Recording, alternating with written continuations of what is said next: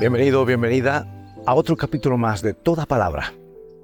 Y leemos en Hebreos 12, 14 al 15 unas palabras inspiradoras que dicen, procuren estar en paz con todos y llevar una vida santa, pues sin la santidad nadie podrá ver al Señor. Procuren que a nadie les falte la gracia de Dios, a fin de que ninguno sea como una planta de raíz amarga que hace daño y envenena a la gente.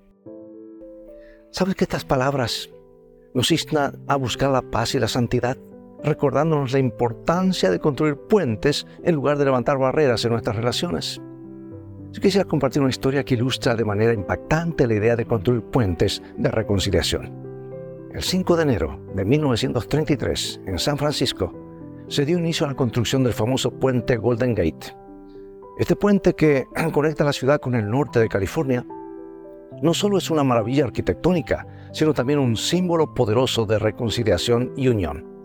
Resulta que principio la construcción enfrentó desafíos significativos, pero a medida que avanzaba se convirtió en un testimonio tangible de la posibilidad de superar las diferencias, de construir algo grandioso.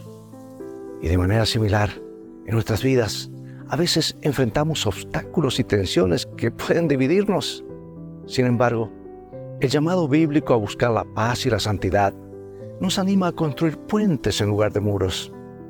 La raíz amarga de la discordia puede crecer y causar dificultades, pero al elegir la gracia de Dios, al elegirla podemos superar las divisiones y trabajar hacia la reconciliación. El puente Golden Gate no solo une tierras físicas, sino que también nos recuerda la importancia de unir corazones.